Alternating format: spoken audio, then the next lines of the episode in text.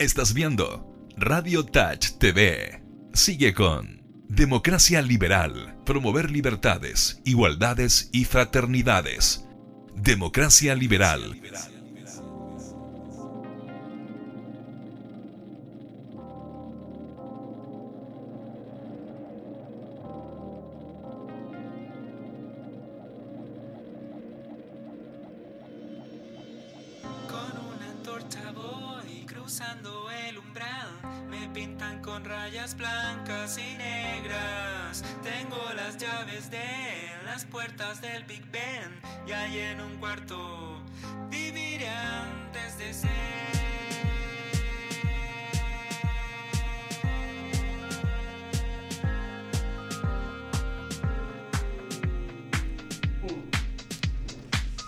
Muy buenas tardes a todos los oyentes y observadores de RadioTouch.cl, la radio online más grande del país, la radio online número uno de Chile, en donde estamos a través de Facebook, Instagram, eh, Twitter, eh, la página propiamente tal, www.radiotouch.cl, teniendo un nuevo programa hoy día jueves a las 18.04 horas de Democracia Liberal. Habíamos estado ausentes el último jueves por problemas técnicos del que habla, porque a veces la pega implica de que no siempre puedo llegar a efectuar este programa. Y el día de hoy vamos a hablar de algo súper interesante eh, porque nos movemos un tanto de lo que habíamos hablado las veces o los capítulos anteriores porque tenemos a dos representantes de la política universitaria. La política universitaria es relevante por cuanto eh, aquella es de donde surgen muchos de los líderes políticos que en el futuro se van dando y abriendo paso en la dinámica de lo público. Eh, y particularmente hoy día tenemos a dos representantes, al coordinador del movimiento Alternativa Libertad y a una adherente y militante del movimiento Alternativa Libertad, Vicente de la, Noa, de la Noa y Javier Estrada. Así que muchachos, les damos las gracias por haber venido. Eh, muy bienvenidos y espero que conversemos profundamente de política. Muchas gracias por la invitación y muy Muchas feliz gracias. además. De, na- eh, de la Noa, De la nueva, sí. No de la NOI. No, por favor, no. La cantidad de veces que he tenido que explicar el, el cómo se pronuncia. Estamos hablando de, de algo de origen francés. Sí, ¿no? es francés. Muy bien. Y una, una conocida y famosilla modelo. Me acaban de mandar Sí. un mensaje. ¿Es algo de, de la Trinidad de la Sí, primo hermano. Muy bien. Primo Mándale saludos acá de parte de Francisco Venezuela. Muchas gracias. Eh, muchachos, ah, la gente que está incorporándose a la transmisión eh, pueden hacer sus preguntas, comentarios, lo que estimen pertinente. Pueden jugar también a ponerle un nombre al pájaro del logo de Democracia Liberal. Eh, hay que ponerle un nombre a ese amiguito que creo Nico González. Eh, Javier, apartamos por ti. Súper. Eh, ¿Qué estudias tú? Yo estudio publicidad. Publicidad en la Universidad de los Andes. ¿En qué año estás? Yo estoy en cuarto, ya a puertas de terminar. ¿Son cuatro años? O sea, son cuatro años, pero me fui de intercambio el año pasado. Mira, ¿para dónde te fuiste? A la Universidad de Navarra. En España. Sí. ¿Y exacto. qué tal? Súper. O sea, me fui al marketing y me di cuenta un poco de que era... Un poquito más cerca, porfa. Me di cuenta de que, bueno, el marketing me encanta, me mueve mucho, así que fue una experiencia increíble. ¿Y ¿Te fuiste un año, seis meses o Seis mes? meses. Mira, mira qué bien, ¿ah? Eh, hay algo que a mí me faltó hacer ese viaje al exterior. Cuéntanos un poco, eh, Javi, em, ¿por qué te importa, por qué te interesa, por qué te motiva pertenecer a un movimiento político como alumna de una universidad tradicional como la Universidad de los Andes, en donde la política no sé si se da mucho, ustedes me van a comentar ahora, pero ¿por qué te motiva quitarle horas de estudio a tu objetivo de titularte por pertenecer a un, a un grupo, a un lugar eh, que se preocupa de los aspectos públicos de los alumnos de la universidad? Bueno, es una pregunta igual complicada. Eh, bueno, a mí siempre me han encantado las comunicaciones y siento desde que, desde la publicidad, que al final nosotros lo que buscamos es problemáticas en la sociedad y las tratamos de dar una solución de una manera creativa. Siento de que en el ámbito político eh, hace falta el tema de, de poder eh, encontrar estos problemas y darle una solución creativa a, a los problemas de la gente del día a día. Y siento de que ahí nació como un poco, bueno, a través de la comunicación, nació un poco mi amor también para la política. Eh, desde, ya desde el colegio era como me interesaba el centro de alumnos, bla, bla, bla. Y ya en la, en la universidad ya fue como conocer ya los movimientos. Eh, en Alternativa me acerqué el segundo año. Y bueno, fue un muy amigo mío, Flavio Quintero, que, que se me acerca a mí y me dice, Javi, ¿quieres participar en esto? Al principio igual estaba un poco escéptica, pero con el tiempo me fui dando cuenta de que hacemos política en todo. muchas veces se tiene miedo como a eso de que la política, que, que bla, bla, bla, como que, que hay puro cuenteo, por así decirlo. Sí, pura venta de humo. Sí, pues, me, me pasó mucho de que Sí. muchos amigos me decían, ay, puro, pura venta de humo. Y, y bueno, o sea, me di cuenta que hacíamos política en todo, o sea, de cuando íbamos a reclamar por algo, como que habían distintas formas de, de poder, como por así decirlo, de que ese descontento que de repente teníamos en cosas, poder llevarlo más allá. Y en las comunicaciones me di cuenta de que, de que era una forma muy linda de llevarlo O también. sea, había un contenido detrás. sí, totalmente. Muy bien. Y Vicente, tú estudias Derecho. Sí, ¿Qué año estás? cuarto año. Mira, ambos de cuarto año. Sí. ¿Están con 22 años? Yo 24. Yo 24, 22, muy bien. No te preocupes, viejo. Yo salí a los 27, si mal no recuerdo, de la universidad. Egresando, egresé a los. No, egresé el 2007, ya. 20, 21, 22, 23, 24, 25. A los 25 y me titulé el 2010, a los 27. ya. Pero es regla general derecho sacarlo en 18 semestres. Así que Gajes del oficio. tranquilo, viejo. Estás dentro de la regla general. Vicente, cuéntanos tú ahora cómo llegaste a esto. Bueno, yo eh, debo admitir de que, o comentarle a la gente que nos está viendo, de que con Vicente compartimos algunos grupos de interés en común. Eh, em, pertenecemos a un movimiento que se llama Red Liberal, eh, en el cual Vicente es uno de los miembros más eh, chicos del grupo, eh, pero De ese hecho no se sigue que no emita comentarios con bastante contenido. Eh, y en consecuencia me parece muy sinérgico que estés eh, metiéndote a este tema político y público. ¿Cómo llegaste a Movimiento Alternativa de Libertad? Es muy, es muy chistosa la historia en realidad. No, no, no es chistosa, pero es anecdótica. Porque yo llevo relativamente muy poco tiempo en Alternativa Libertad. Yo soy coordinador general ahora del movimiento, pero llevo aproximadamente poco más de un semestre. Sin embargo, Como yo- coordinador como o como no, miembro. como coordinadora, es que yo fui coordinador del movimiento como a las tres semanas después de haber entrado al movimiento, como al mes. Ya. Porque venía, porque la gente ya me conocía y porque venía, venía con experiencia de antes en política universitaria. Yo antes había militado en otro movimiento de la universidad y por, eh, por cuestiones personales, por historias que no vienen al caso, eh, renuncié a ese movimiento y eh, me, me metí a este otro y la gente al tiro me conocía, que yo, que sabía que tenía eh, experiencia en el, en el oficio y, y me pidieron que sea coordinador del movimiento. Muy bien. ¿Y en qué está hoy día Alternativa? O vamos un poquito más atrás. ¿Qué es? Esto es un programa político, se llama Democracia Liberal, acá hablamos de política muchas veces de manera superficial, dependiendo del invitado, el invitado, pero otras muchas veces cuando merece como ahora, Mm. porque son fuentes con contenido, hablamos de política. ¿Qué es Alternativa Libertad dentro del espectro político general? Porque al final los centros de alumnos de las universidades se van conformando a través de distintas listas que van representando ciertas visiones clásicas del espectro político. Algunos más cercanos a lo tradicional, otros más cercanos a lo progresista, algunos más centro, etcétera. ¿Dónde está ubicado Alternativa Sí. Libertad? Al- Alternativa Libertad, sin perjuicio de tener muchos liberales, es un movimiento liberal primero, pero y sin perjuicio de tener muchos liberales de distintas pasiones dentro. Hay libertarios, hay liberales clásicos, hay liberales igualitarios, hay de todo. Sin perjuicio de eso, no es un movimiento que no tenga domicilio político, lo tiene, un movimiento de centro-derecha, eh, que se identifica con la centro-derecha. ¿Lo podríamos hermandar con Evópoli? Propiamente tal, no. ¿Ya? No, no es que nosotros seamos Evópoli, pero sí, es, sí hay personas dentro del que militan o personas que se sienten bastante identificadas con ellos. Ya.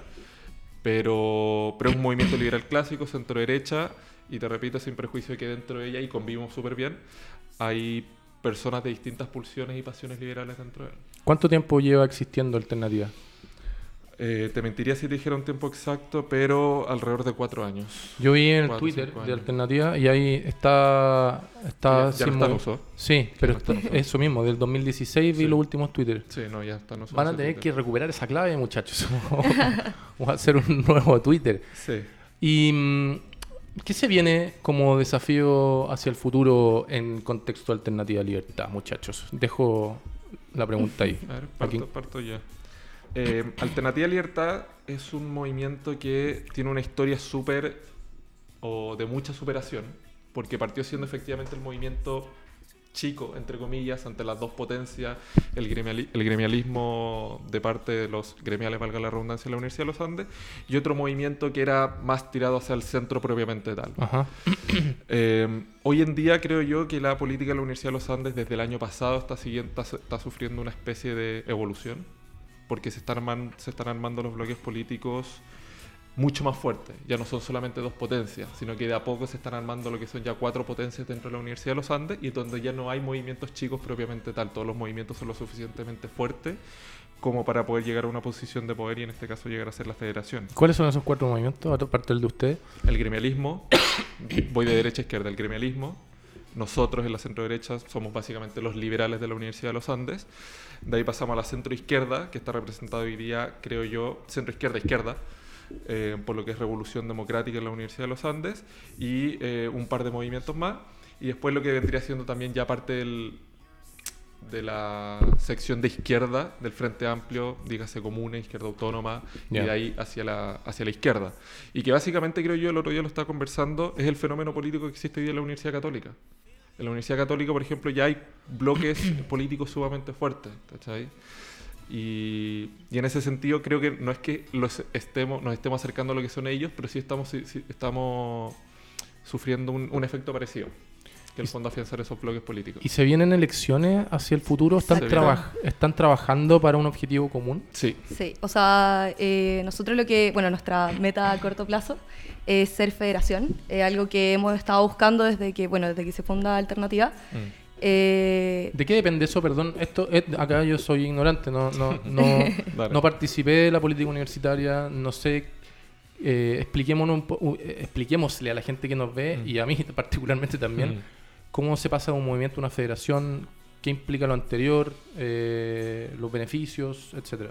O sea, una federación es como el máximo, bueno, es eh, el máximo cuerpo de representación estudiantil, Perfecto. el que representa a los estudiantes dentro de la universidad. Bueno, la Universidad de los Andes igual es un poco como nueva en esto, o sea, ya no tan nueva, pero hace muy pocos años que, que se empezó a, Entiendo. Mm. que empezó como ya la federación. Y siempre ha sido, bueno, como decía Vicente, de que un tema de, de crea y avanza. Y nosotros, bueno, desde que, desde que estamos ahí, siempre habíamos sido el partido chiquitito. Claro. Como el que no, no lo tomaban tan en serio. Y que con el tiempo hemos, hemos ido agarrando una fuerza súper grande. Se ha demostrado en los votos, de que, eh, por ejemplo, cuando yo, bueno, cuando yo estuve, eh, teníamos con suerte 10%. Y hoy en día ya estamos con El año pasado fue casi que el 21. entonces fue, fue un crecimiento de un año muy grande. Sí, el y doble. sí, Sí. totalmente. O de hecho, sea, estuvimos a 100 votos de pasar a segunda vuelta. Mira, Poco más de 100 votos, sí. Sí, o sea, y, y estar en segunda vuelta es algo, algo bueno y que eh, es Fuerte, duro. pero pero a, a corto plazo es nuestra, nuestra meta, o sea, nuestra meta principal. Eh, y la verdad es que estamos súper motivados. ¿cuándo hay elecciones?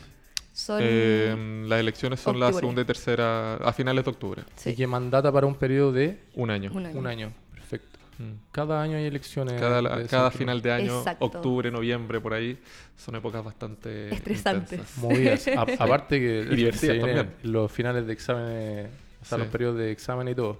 Sí. Eh, ¿Y cómo proyectan? Bueno, en, en consecuencia, por lo que me cuenta Jaira, proyectan un, un positivo escenario eh, para las elecciones que vienen, atendido Sí. el, el- el crecimiento que ha tenido el movimiento. Muy positivo. Sí, o sea, el posicionamiento que ha tenido Alternativa es súper fuerte. O sea, de, de pasar de que la universidad está ahí en estos dos bloques, Sí, ahora entrar nosotros y también, bueno, que han entrado otra, otro- otros movimientos, lo encuentro algo que, que, o sea, ha llevado mucho esfuerzo. Yo estoy en el movimiento igual hace, hace unos dos años aproximadamente. Entonces ha llevado harto esfuerzo de todos. Por ejemplo, en las primeras campañas, me acuerdo de que éramos, íbamos a las reuniones seis personas. Hoy en día ya somos casi 50 militantes. Claro. Entonces es increíble el, Sí. el- el crecimiento que ha tenido y cómo la gente también nos va reconociendo. Sí. O sea, de cómo al final eh, hay un simpatizante y de que de a poco nos, nos han ido conociendo y se han dado cuenta de que en verdad alternativa era la alternativa a lo que, a lo que existía realmente. Nunca mejor dicho. Sí. Sí, muy bien, muy bien. Quiero hacer un ejercicio. Diga. Si, si le pudieras decir algo a Vicente y Vicente a, a Javiera, eh, como un, un consejo cariñoso, constructivo de cómo poder eh, llegar al objetivo general que están buscando. Eh, ¿Qué tecla habría que apretar diciéndole el uno al otro eh, qué es lo que piensa a ese respecto? Yo creo que si se lo digo a la Jai va a coincidir conmigo, que es seguir haciendo lo mismo que hemos hecho siempre. Alternativa Libertad, y, y lo digo ya más a título personal, O sea, ser perseverantes, sí. si pudiéramos sí. calificarlo. Alternativa Libertad se ha caracterizado por ser un movimiento que ha hecho las cosas de manera distinta. Démosle contenido a eso. ¿Por qué? Y con, por- por- y- y con distinto me refiero a transparente. Ajá. Alternativa Libertad es un movimiento que se ha caracterizado, como digo, en hacer las cosas diferentes a lo que ha hecho en su momento el plano político. Y eso no, no solamente desde ahora, que ya somos un movimiento grande, somos un movimiento cototo, sino que incluso antes cuando era un movimiento chico. O sea, gente tanto desde nuestra derecha como desde nuestra izquierda me ha llegado y me, ha, ha llegado y me me- me ha dicho, onda bicho, felicitaciones por el levantamiento que están teniendo con Alternativa, felicitaciones por cómo lo están haciendo. Y, y es diferente porque lo hacemos transparente, no caemos en peleas eh, insignificantes, nimias, de las cuales queramos obtener algún rédito político, sino que simplemente queremos hacer lo que hace un movimiento político, hacer política y hacer las cosas, y en definitiva impulsar el liberalismo, pero, pero hacer las cosas bien. Hacer las cosas bien y se ha sido la hoja de ruta alternativa y libertad desde prácticamente su nacimiento. Si hay alguien escuchando de la Universidad de los Andes que tiene interés en participar, ¿dónde se tiene que acercar? ¿A quién tiene que contactarme? Obviamente ustedes, pero ¿hay algún lugar donde están funcionando o en verdad estoy pidiendo mucho aún para un movimiento Para político? nada. Para nada, no, nuestras redes sociales. Nuestra red social más activa es, es Instagram, Alternativa Libertad Duande. Lo así, sigo, lo- ahí está. Mira, mira, ahí- ¿qué, qué estamos viendo? La- Sí. Esa es prácticamente la página de la página de Instagram. La página de Instagram que. Oye, el, el logo se parece algo. a- hay un pájaro. Hay un pájaro, hay un similitud. hay colibrí, similitud un colibrí. Hay un, un colibrí, muy bien. Sí. Y Luis, ese viene ya desde el inicio de Sí, Alternativa. sí, Sí. ese, ese logo es desde el nacimiento. La foto número uno. La foto número uno fue un evento que hicimos hace, ¿cuánto? Dos semanas, una semana Sí. y media, en el que nos juntamos uno, un par de militantes, personas que fueron, con el que estáis hablando en la primera foto, que es uno de los militantes, Angelo Espinosa. Ajá. Eh, ahí estoy yo.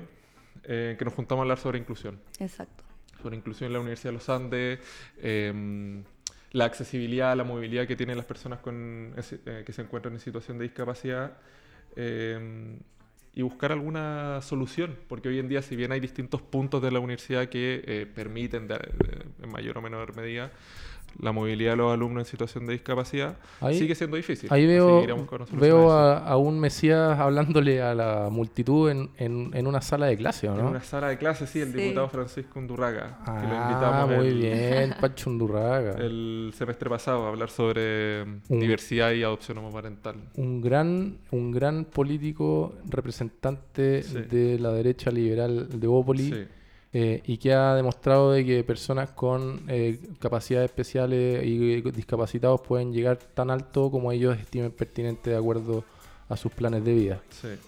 Eh, ¿Cómo han, embu- han encontrado eh, apoyo en las autoridades de la universidad? Punto relevante Muy para... relevante. Porque si yo fuera una autoridad de la universidad medio tradicionalista, trataría de que todo lo que es política y movimiento me, me hace ruido. Eh, e infiero con desconocimiento, y por tanto me puedo equivocar y me pueden corregir, que la Universidad de los Andes está liderada por eh, eh, personas que deben ser un tanto tradicionales. Eh, ¿Cómo ha sido esta forma de abordar los aspectos con ellos? Javiera. Bueno, eh, algo que siempre nos ha caracterizado mucho es el tema del diálogo y el abrir espacios para este diálogo.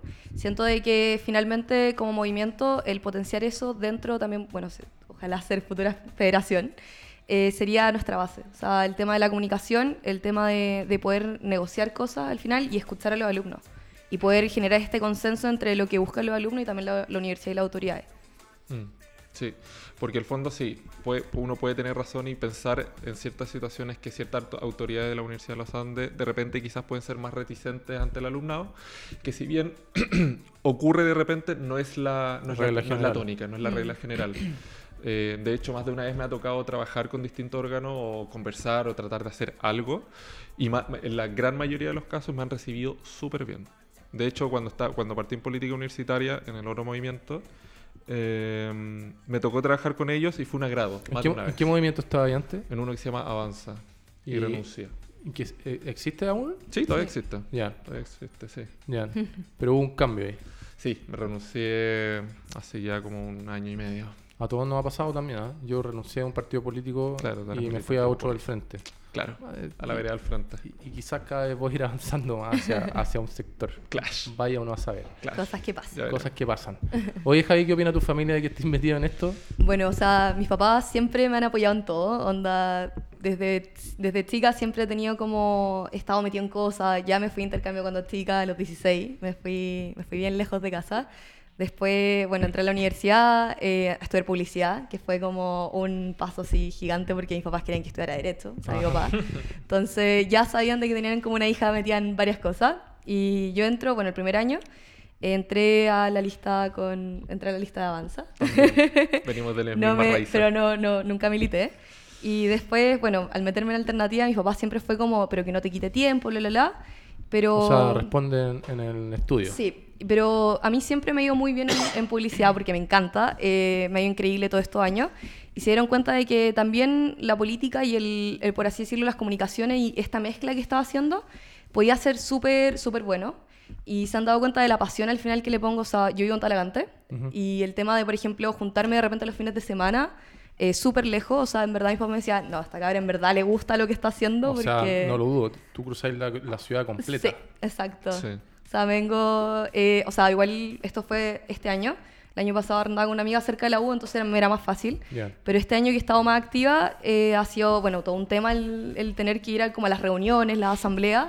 Y ahí mis papás se empezaron a dar cuenta, en verdad le gusta. Y, y nada, me han apoyado en todo. O sea, han sido súper, no sé, si necesito hacer algo, siempre me están apoyando, no dudéis ningún problema, me, me entienden. Por ejemplo, con mi mamá me pasa mucho de que tengo una confianza muy grande con mi mamá. Y Le siempre... mandamos un saludo a la, a la tía. Hola tía, ¿cómo estás? Y, y bueno, ella, ella ha sido como, siempre se ha dado cuenta de que siempre me ha visto, por así decirlo, como futuro en, en esto, entonces ella es feliz, por así decirlo. Bicho, la misma pregunta para ti, pero antes un comentario. Lo que pasa que con los movimientos políticos y la o la idea de pertenecer a lo público y de aportar un grano de arena en ese contexto es una esfera, una dimensión de desarrollo muy relevante para las personas. Mm. eh, en donde uno eh, vibra con esto y, y- y te sientes útil con esto. Eh, y más aún cuando ves de que, de que vas encontrando gente que está en la misma dinámica que tú y van generando intereses eh, generales y comunes hacia eh, querer mejorar la calidad de vida, eh, en este caso de los alumnos de la Universidad de los Andes, proyectándolo más arriba con los políticos, la mejor- la- ayudar a la calidad de vida de la gente que pertenece a la sociedad chilena. Bicho, tu, tu familia, ¿qué, qué dice de esto? Cuando partí en política, o partí metiéndome de a poquito en la política universitaria, la verdad es que no, no fue una noticia que les haya encantado.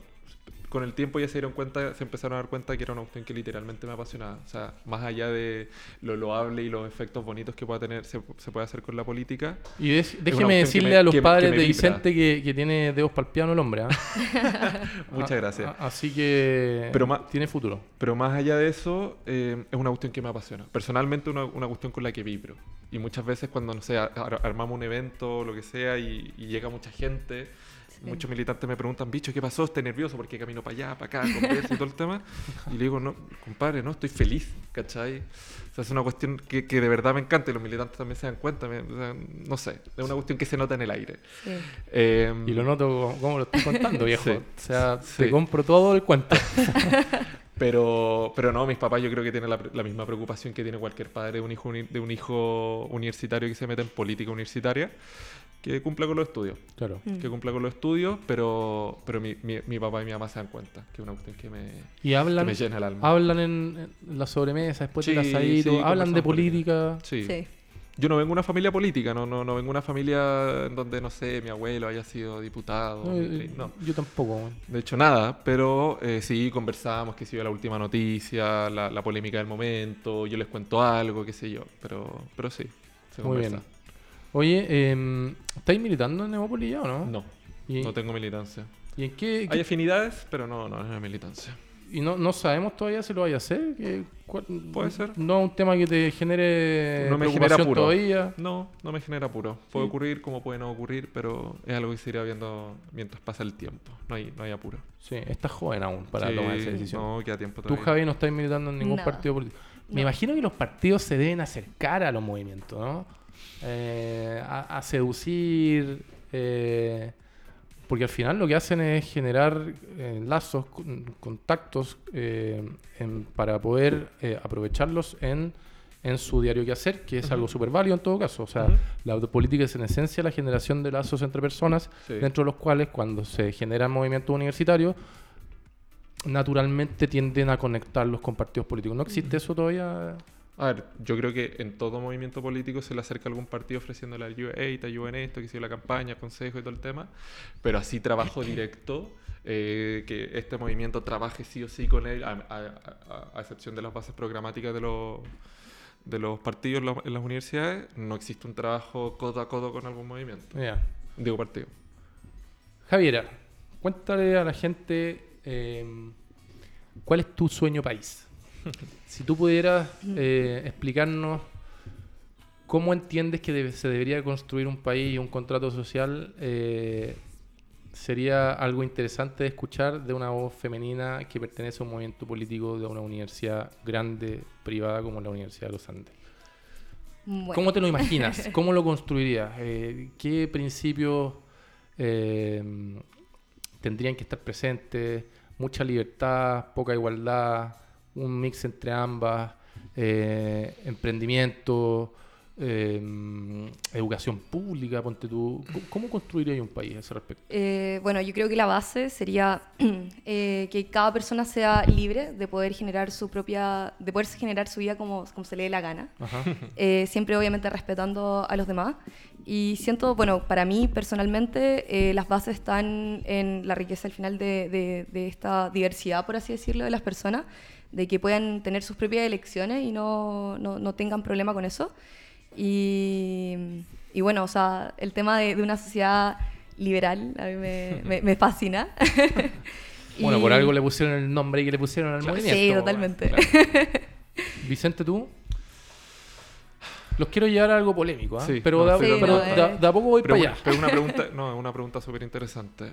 ¿Cómo le vendrías tú el cuento a alguien que hoy día quiere entrar a la Universidad de los Andes, pero que necesariamente, aparte de saber de que en el fondo vaya a eh, velar por los intereses de él como alumno, quisiera tener algo de sinergia con lo que pensáis políticamente como construcción de ideal de país? A ver, es que una, es una pregunta no capciosa, pero una pregunta que Sí. aplicado al Podemos hacer un simposio al respecto. Claro, un contexto, a- aplicándolo al contexto universitario de la Universidad de los Andes, porque el fondo lo que ocurre en la Universidad de los Andes es distinto a lo que ocurre en otras universidades, porque es una universidad que, seamos sinceros, tiene muchas cosas, tiene muchas facilidades, una universidad increíble, tanto académica, infraestructura, ambiente, una universidad en donde el alumno tiene muchas cosas, cosa que se agradece mucho, para la redundancia.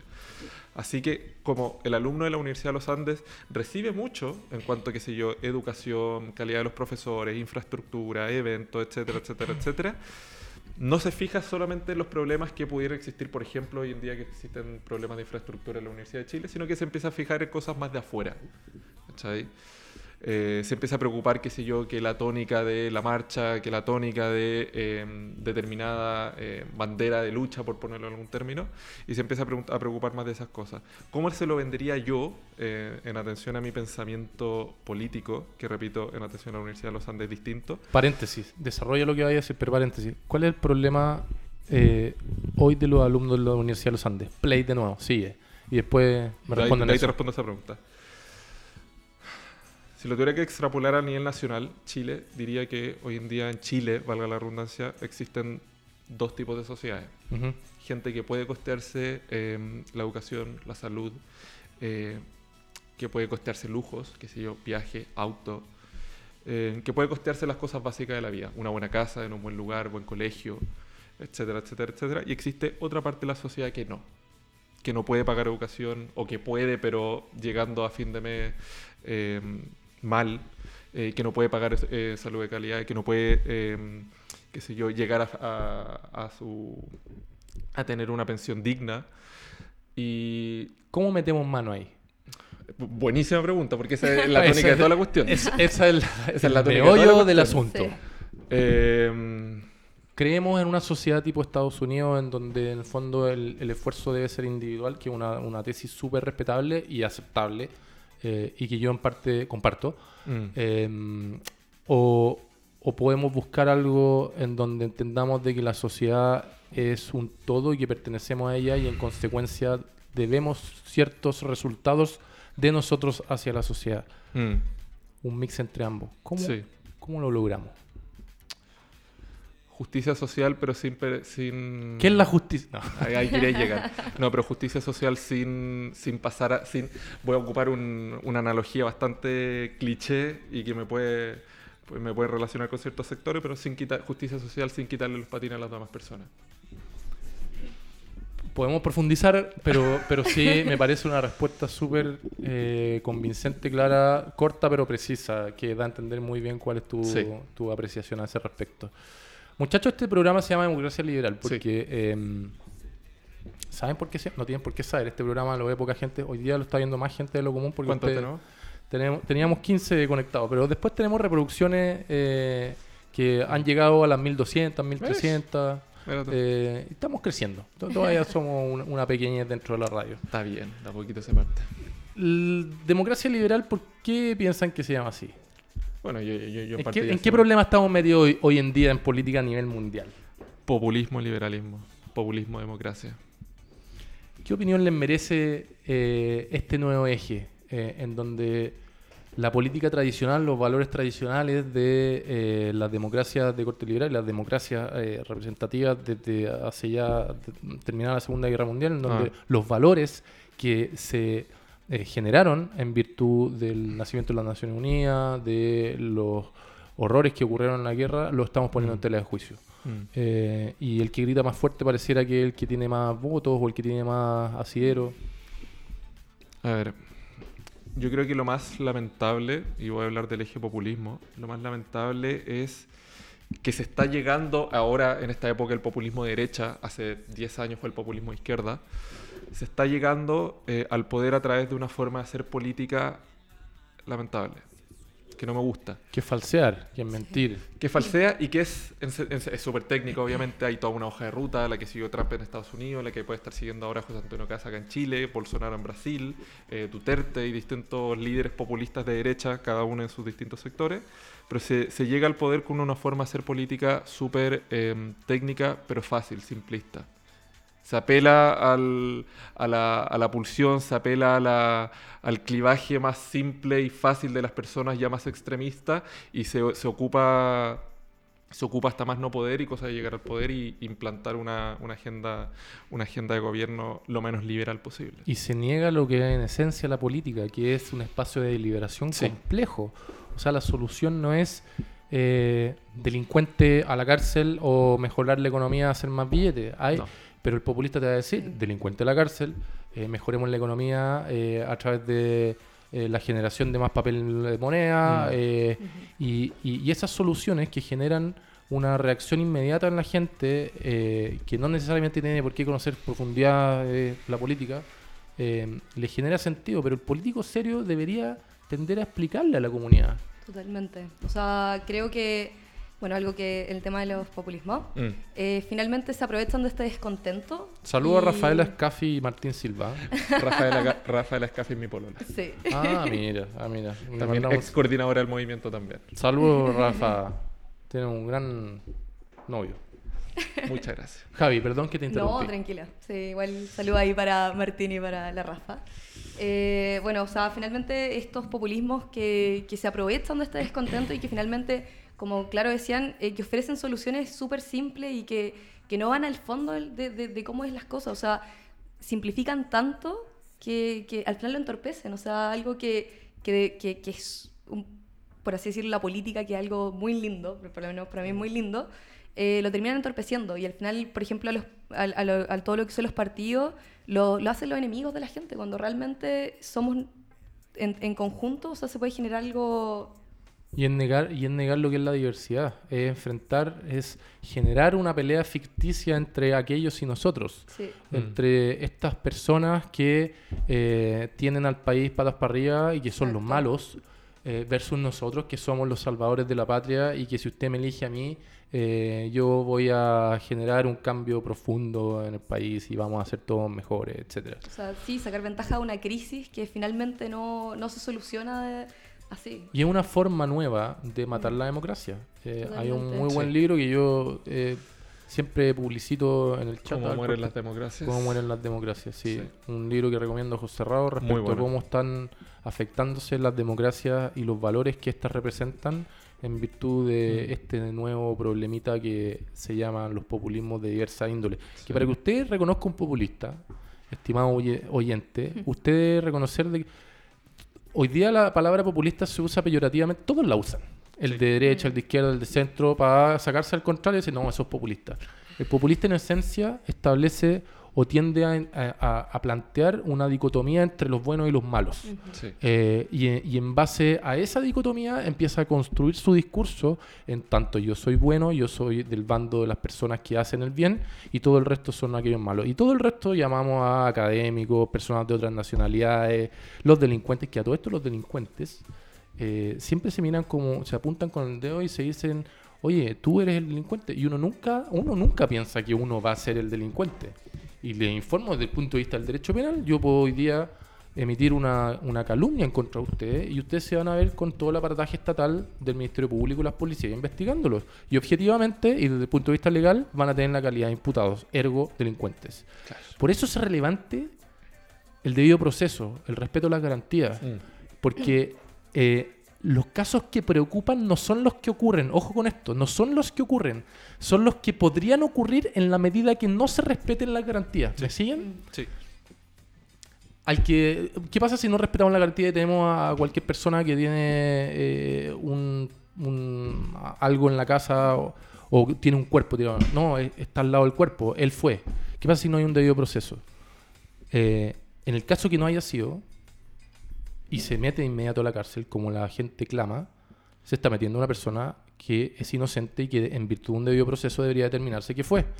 Y no hay peor cosa que meter a la gente a la cárcel que no fue. Por tanto, hay un dicho ahí que dice que es preferible un eh, culpable en la calle a un inocente preso. Adentro, sí. El costo social es enorme, al revés. Perdón que me haya extendido. No, con esto. Una buena clase de derecho Pero- penal y procesal penal. me, apasiona el tema en particular. Eh, muchachos, eh, ¿cuál es la rivalidad más fuerte de Alternativa Libertad hoy? ¿Con quién están peleando ahí el- los votos? ¿O está bien repartido el tema? A ver, yo nunca me confío respecto a la posición de, pri- de privilegio político que encuentro que tenemos hoy en día, porque nunca hay que confiarse, evidentemente, y tratar de seguirla, de, de- de pelearla hasta el último día. Pero, pero yo a veces siento que en contra del liberalismo se le va mucha gente, en contra de mucha gente.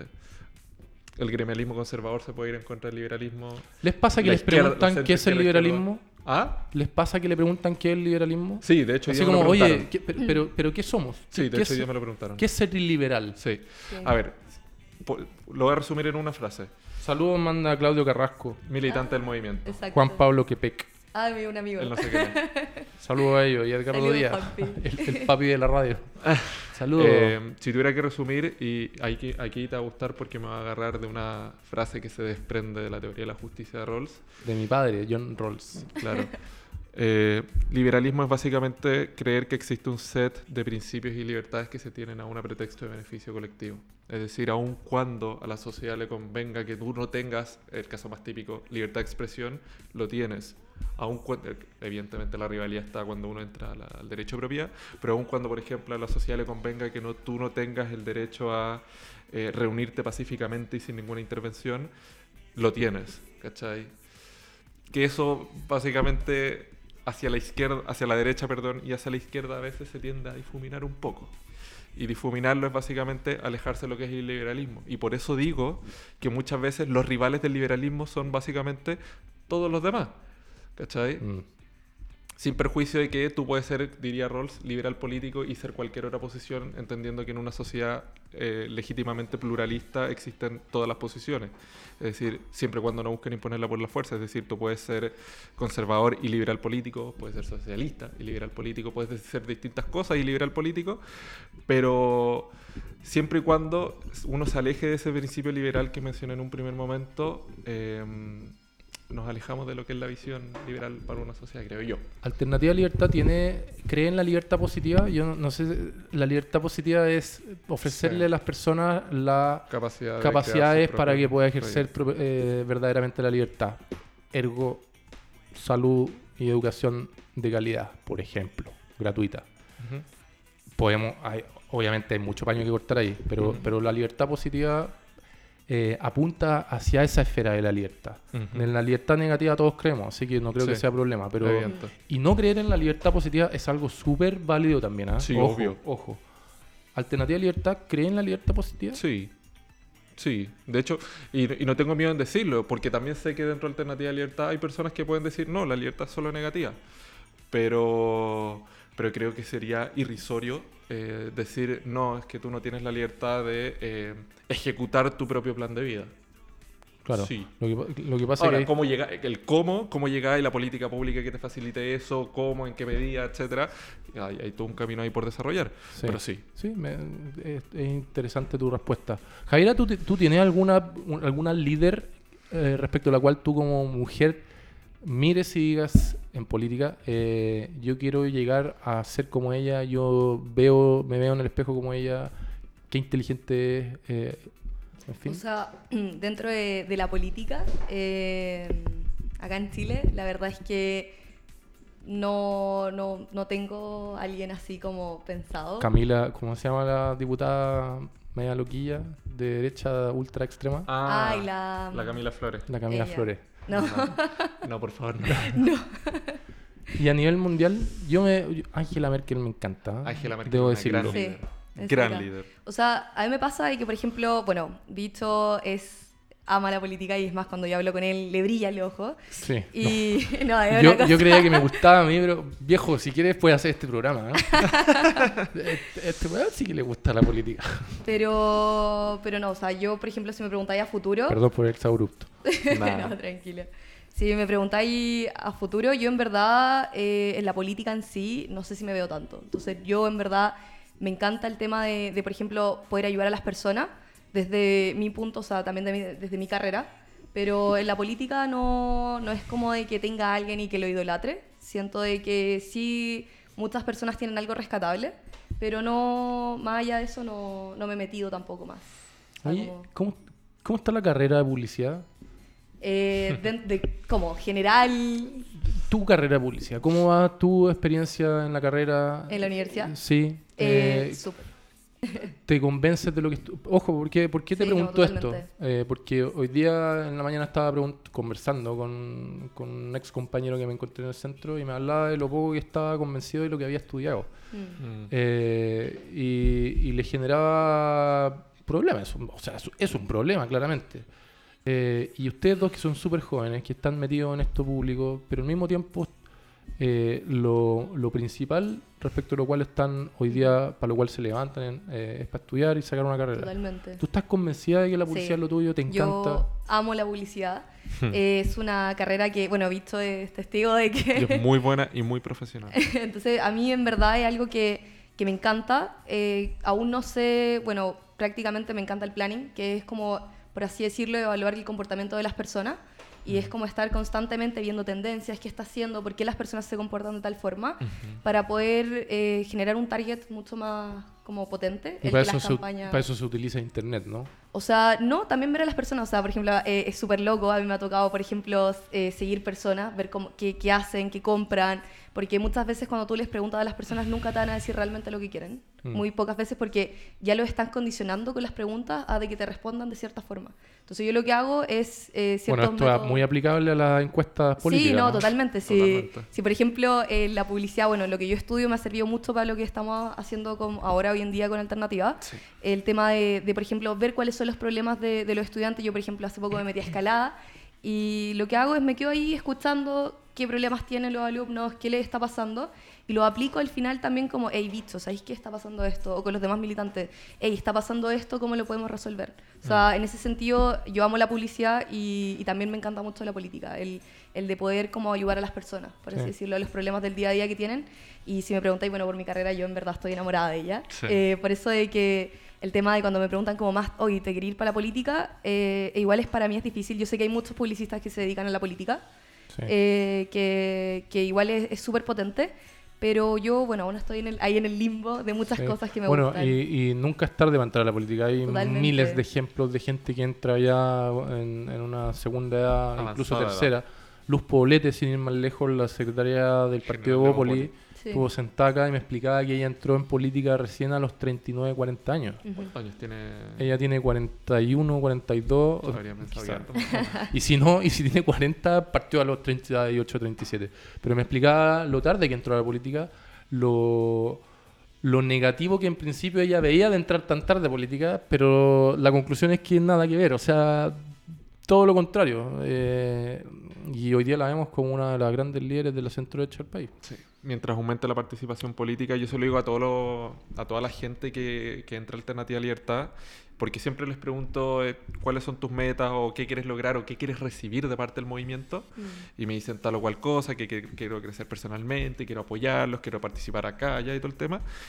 Y siempre termino diciéndoles que me agrada mucho y me pone súper feliz ver cómo aumenta la participación política en la juventud. Juan Ignacio de la. Mi hermano. Le mando mucho Me saludos. sumo a lo tuyo, Javi. Dice. a lo que Aguante publicidad. Me sumo a lo tuyo, Javi. Sí, publicidad. Estudio publicidad mi hermano en la Universidad del Le mandamos un saludo al hermano de Bicho. Oye, ¿y a ti, tú vibras con derecho o estás mirando la ciencia política? No, a ver, es una carrera que me gusta. O sea, por algo la estudio y por algo he sobrevivido hasta ahora. No es una carrera que me, que me llene los ojos, pero, pero tampoco es como decir, no, no me gusta. Sí, sí me gusta mi carrera. Tenle fe en la práctica. Yo Sí, en, la- el, en el estudio me, me costó, weón. Eh, no, si no es fácil. Y no, Pero- por ejemplo, te, te doy un dato. Yo el derecho civil lo entendí estudiando para el examen de grado. Cuan- Brígido. Cuando, uno estudiaba, cuando uno estudiaba las instituciones del derecho civil por parte, Sí. y después tú te das cuenta cuando lo miráis desde arriba como de un prisma amplio, todo. todo. se conecta así como si fuera un puzzle. Sí. Tú decís, chuta, qué interesante esta cuestión. Sí.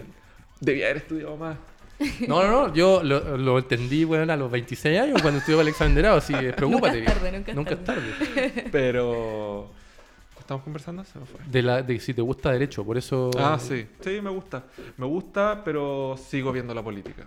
Sigo viendo la política como algo. Yo te sugiero que si te gusta seguir estudiando Ciencias después de políticas. título, estudiate un magíster en ciencia política. Sí. Lo tengo pensado. Sí, eh, es, una, es un muy buen, Sí, es un una buen muy buena plan. combinación un abogado ¿Tú, con- tú hiciste eso? Sí, viene de cerca la recomendación. pero, pero puta, ¿qué, qué- qué hacemos? po? Pero me gustó harto porque Sí. la ciencia política me amplió mucho el, el espectro de pensamiento y, y- Sí. y agradezco toda la vida haber tomado esa decisión. Em, muchachos, nos quedan siete minutos. Eh, le agradezco mucho el tiempo que se hayan tomado em, en venir a hablar de política, de gente que podría estar conversando en un mall, tomándose una cerveza, pero bueno, por algo están eh, metidos en un movimiento político en una universidad. Les deseo el mayor de los éxitos. Muchas gracias. Eh, los felicito porque necesitamos gente como ustedes, jóvenes, interesados en lo público, en lo político, en mejorar la calidad de vida de los estudiantes hoy, para quizás el día de mañana ustedes puedan mejorarle la calidad de vida a la gente que vive en el país. Eh, inviten a la gente que se viene en Alternativa Libertad, que podemos decir. Se, vienen Eh, sor- se vienen sorpresas. Se Sí, vienen no, sorpresas que estén ¿cómo, atentos. cómo se financian? ¿Cómo se financia? Cuotas de los militantes. Exacto. Cada militante aporta con lo suyo, uno aporta más, otro aporta menos. No son obligatorias, no es como si alguien no lo hace, es como no lo apuntamos con el dedo. Pero sí, no aporta, no, no, nos financiamos basalmente. ¿Y, y qué están generando con, con los recursos? No se vayan a pegar una gran RD, weón. No. Una, una- una fiesta de 120 Gastarlo palos. cervezas y vino, no. Y se perdieron los 120 millones, puta. Claro, pues no, pues eso, eso fue en la federación de. En Sí, fech de. Pero de fue, Nico Grau. fue Nico Grau. Sí, pues. Actualmente, bueno, yo lo considero un buen político, pero ese, economista ese karma le va a empezar a penar toda la vida. Le sacan el dedo. Pero Nico Grau el era, en su momento era movimiento autonomista, pues, ¿no? Te creo. No, yo no cacho mucho político universitaria, pero era Nico Grau, que actualmente es del Frente Amplio. Sí, sí, es el, que elaboró la, la agenda económica del proyecto de- del Frente Amplio durante las campañas presidenciales. Sí, ¿Ven que el cabro tiene pasta? Sí, Eh, no, totalmente. Yo que, yo que Totalmente. creo que sé de política, me desayuno y Nico, o sea, el bicho acá me explica algunas cosas. Y mira qué interesante, bicho. Sí, muchas gracias. Así que ojalá siga en esta senda. Muchas gracias. Lo intentaré. Lo estoy intentando. Muy bien. Javi, ¿qué se viene para ti, particularmente Alternativa de Libertad? ¿Seguir aportando? Eh, ¿Te vaya a dedicar más al estudio ahora de aquí a fin de año? Eh, No. ¿Vaya a complementar? No, yo no voy a que. No, no, no voy a estudiar, no. bueno, para mí publicidad es algo que me encanta. Yo en verdad sin estudiar me, me está yendo muy bien.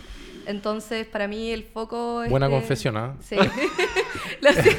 Ojalá tuviera ese mismo. Escuchen profesores de. No, de la pero, pero saben que, que al final es algo que, que se me da, me encanta y, y para mí, bueno, el tema de alternativa este año ha tomado mucho peso. Sí. Yo después del intercambio eh, me vine full motivada eh, y pasó de que cuando yo me fui de intercambio, me fui estos seis meses y de repente vuelvo y habían como 20 militantes más.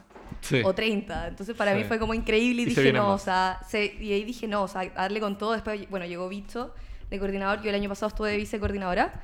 Y cuando llega Bicho lo veo tan motivado que al final eh, yo misma me he terminado motivando. O sea, he visto tanta gente, tan- al final tú le decís, o sea, tantos jóvenes motivados con esto que, que siento que podemos lograr grandes cosas. Mm. Y, y finalmente, o sea, eso, o sea, a mí me pasa de que de repente en la universidad se me acerca gente, y me ha pasado de que se me acerca gente, oye, háblale a tal persona, está interesada. Y el saber que están como motivados en cambiar cosas, a mí me encanta, bueno, el tema medioambiental para mí es muy importante. Y finalmente que el mismo, que nazca ese interés desde el mismo alumno, que como tal tú decías, podían estar haciendo cualquier otra cosa, pero no, se interesaron en eso, en cambiar estas cosas. Eh, yo siento que es súper potente y, y me encanta que Alternativa esté creciendo cada vez más y este año se vienen cosas increíbles. Sí. Increíbles. Sí, y no es una pequeña cosa, por si es que me está escuchando alguien de algún otro movimiento, alguna otra parte, sector político de la Universidad de los Andes, que sé que había gente que lo sabía, eh, decirles que las relaciones fraternas entre movimientos y entre distintas posiciones siempre existen. Yo me llevo muy bien con personas de todos los movimientos, pero Alternativa Libertad se viene con todo. Exacto. Eso Se es. viene Con todo. Eso Así es, que- señores. Les deseo mucho éxito en lo que, en lo que viene. U- Muchas última pregunta. Diga. Ayer Jair Bolsonaro se pegó una declaración, Uy, sí. pero que Sí. le, No. es una vergüenza para, lamentablemente, para el pueblo que dirige, para el pueblo Sí. brasileño, eh, en donde denostó a la expresidenta Bachelet, que uno podrá tener diferencias con ella, eh, pero de ese hecho no se sigue que No, eh, prácticamente se rían de una tragedia que fue el, La, la el tortura y el asesinato de su padre. sí. Eh, ¿Qué opinión, Jaira, tienes del periodo entre el 73 y el 90? No, Complicado. Buena pregunta para terminar el no, programa, ¿no? sí, no, Claro, complicadísimo. Bueno, Una cosa piola. en, en mi familia, Una cosa sí, totalmente. Como para terminar. Pero, ahí. pero, pero aquí todas las opiniones Sí, son no. válidas y todos No, los o sea, argumentos son válidos. Desde mi punto de vista me pasa de que, bueno, en mi familia yo tengo exiliados políticos Ujú. muy cercanos. eh, bueno, eh, sabías. tío abuelo, sí, se fueron a Alemania y no han vuelto más. Y por lo tanto mi familia también siempre ha existido como, siempre ha sido el tema de la política. Eh, entonces, para mí, bueno, es, es algo que es reprochable en cuanto a lo que es la violación de los derechos humanos. Eh, sí, por ejemplo, me tocó, me ha tocado, bueno, como, como tengo en común con periodismo, me ha tocado mucho el tema de estudiar la economía y todo el tema, bueno, todo lo que pasa en este proceso. Y yo, sinceramente, o sea, desde mi punto de vista, para mí es un periodo que, que fue, o sea, el, arrebatar al final la democracia de esta forma y, Mm. y llevarle estos, estas violaciones de los derechos humanos, para mí no reprochable, totalmente. Sí. Personalmente, el periodo más negro en la historia de Chile es una opinión personal. Yo acá entrevisto, en alguna otra oportunidad podré profundizar, pero mm, eso es lo que opino. Eh, Bicho, ¿y tú? Una época súper difícil. Po- ¿Podía hablar de, del 70 al 73 también? No, sí, obvio. pertinente? Obvio, a ver, yo- no, no, no, acá no hay nada que justificar. Acá en Chile, yo no viví en esa época, obviamente. Yo nací en el 94, finales del 94. Pero es indiscutible que en Chile 70-73 estaba la grande. O sea, estaba, estaba la embarrada. O sea, en mi familia, no te- si bien no tengo, Mm. como dijo la Javi, exiliados políticos, sí le tocó a la familia de mi papá, por ejemplo, literalmente mudarse de, papá- de, de país. Se fueron a Australia durante 11 años cuando, cuando estaba la grande. ¿Se necesitaba un cambio? Sí, se necesitaba una mejora, un crecimiento. ¿Era ese el cambio?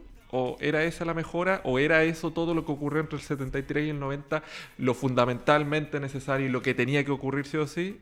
Dudo, Mm, dudo. exacto. Yo, No, y conden- sorry, condenar la violación a los derechos humanos, Sí, yo creo que no hay que ni decirlo, es una cuestión que se, se autoinfiere. Sí, exactamente. Eh, hay un muy buen documento en internet. si bien dije que el periodo más negro en la historia de Chile es 70 el 73 al 90, eh, hay un documento muy interesante que uno puede eh, criticarlo por decir de que la Cámara de Diputados y el Congreso quizás tenía intereses creados, no sé. Pero el, acuerdo de la Cámara de Diputados de agosto del 73, ahí establece creo que son 25 a 30 puntos de Sí. cómo se fue perdiendo la institucionalidad y el respeto al Sí. Estado de Derecho. Fue cuando Eh, declararon inconstitucional. el gobierno, tema, el gobierno de, de Allende. de Salvador Allende Gossens, Sí. eh, con quien tengo un aprecio, eh, al final tengo un aprecio porque él lo que trató de hacer fue cambiar la vida del pueblo de Chile y de, su- de los dirigidos, eh, de las personas que habían votado por él y de, de todo el país, desde un aspecto súper genuino, entiendo. Eh, las formas quizás te llevan a equivocarte, pero, pero él claramente quería hacer un país más equilibrado. Sí. Si lo logró o no, la historia lo juzgará. Yo creo que no. Y si eh, se explican a su vez los hechos ocurridos posteriormente, también Ah. la historia y el interlocutor y el oyente y el que está viendo podrá también interpretarlo a su manera. Eh, señores, ha sido un agrado tenerlos aquí conversando de política Muchas gracias. universitaria. Muchas, muchas gracias. Les deseo el mayor de los éxitos. Matías, gracias una vez más por el apaño tecnológico. Eh, y los dejamos invitados para un próximo programa el próximo día jueves de 18 a 19 horas, hablando de lo que nos apasiona y nos gusta, que es la política, la democracia y todo lo público. Lo último, inviten el último mensajito, Sí. 10 segundos. Yo mandarle saludos a, a mis amigos del colegio, a mi familia, a todos los cabros del Movimiento Alternativa y Libertad, obviamente. Muchos saludos. Eh, que nos sigan en redes sociales, Alternativa Libertad Wandes en Instagram y también Alternativa Libertad en Facebook. Síganme en Twitter, Videlanoa. Y eh. Ojo, vi de la NOI para el Sí, se oyente escribe Videlanoa. de la NOI, pero es Sí, francés. la síganme en. Twitter, por favor. Javi. No, o sea, más que nada invitarlos a que formen parte de Alternativa. Eh, estamos con los brazos abiertos para Sí. recibir a todos. Eh, y eso. Muy bien. Muchas gracias a todos. Ha sido un notable día jueves de conversación política. Nos vemos la próxima semana. Democracia Liberal de Radio Touch, la radio online número uno del país. Hasta luego. Muchas gracias.